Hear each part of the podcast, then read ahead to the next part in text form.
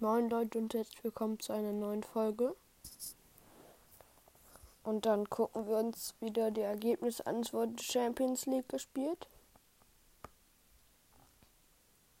Und da hat Villarreal 2-0 geführt, aber Liverpool hat dann doch noch das 2-3 geschossen.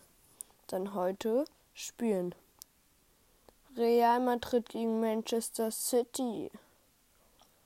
Und morgen dann Europa League Frankfurt Dresden, Rangers Leipzig, Salamitana oder wie das heißt gegen Vincia. Dann noch Europa Conference League Marseille, Marseille gegen Venürt und Roma gegen Leicester. Das war's auch schon wieder. Heute mal nicht so lang. Und dann hören wir uns morgen wieder und tschüss.